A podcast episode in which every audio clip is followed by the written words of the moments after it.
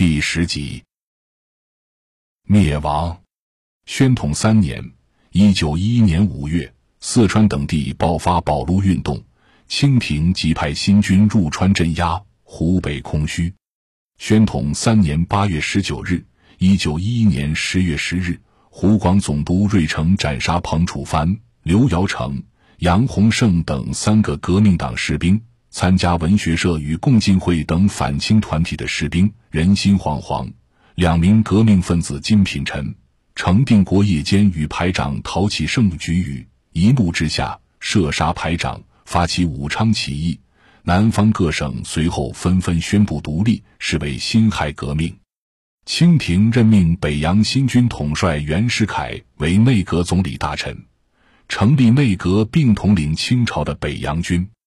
袁世凯一方面与洋甲战争压迫革命军，另一方面却暗中与革命党人谈判，形成南北议和。宣统三年十一月十三日，一九一二年一月一日，中华民国政府于江宁成立，改称南京。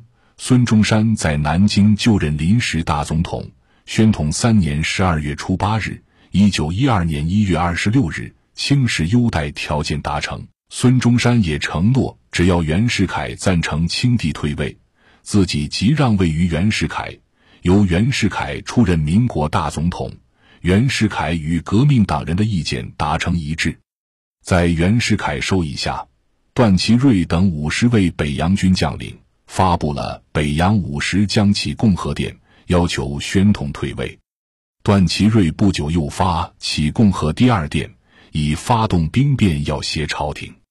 宣统三年十二月二十五日，一九一二年二月十二日，隆裕太后代表宣统帝溥仪颁布退位诏书，将权力交给民国政府，清朝灭亡，标志着中国五千多年来的君主制度正式结束。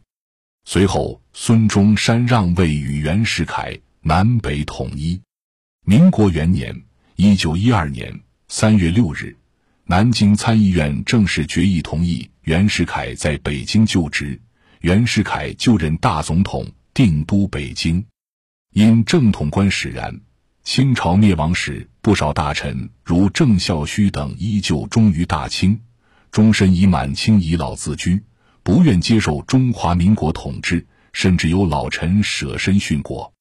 后来，民国六年（一九一七年），张勋组织辫子军。于北京拥护宣统帝溥仪复辟清朝，史称张勋复辟，但只持续十二天而终。民国十三年（一九二四年），冯玉祥驱逐溥仪，溥仪和他的随从只好由紫禁城移往天津租界居住。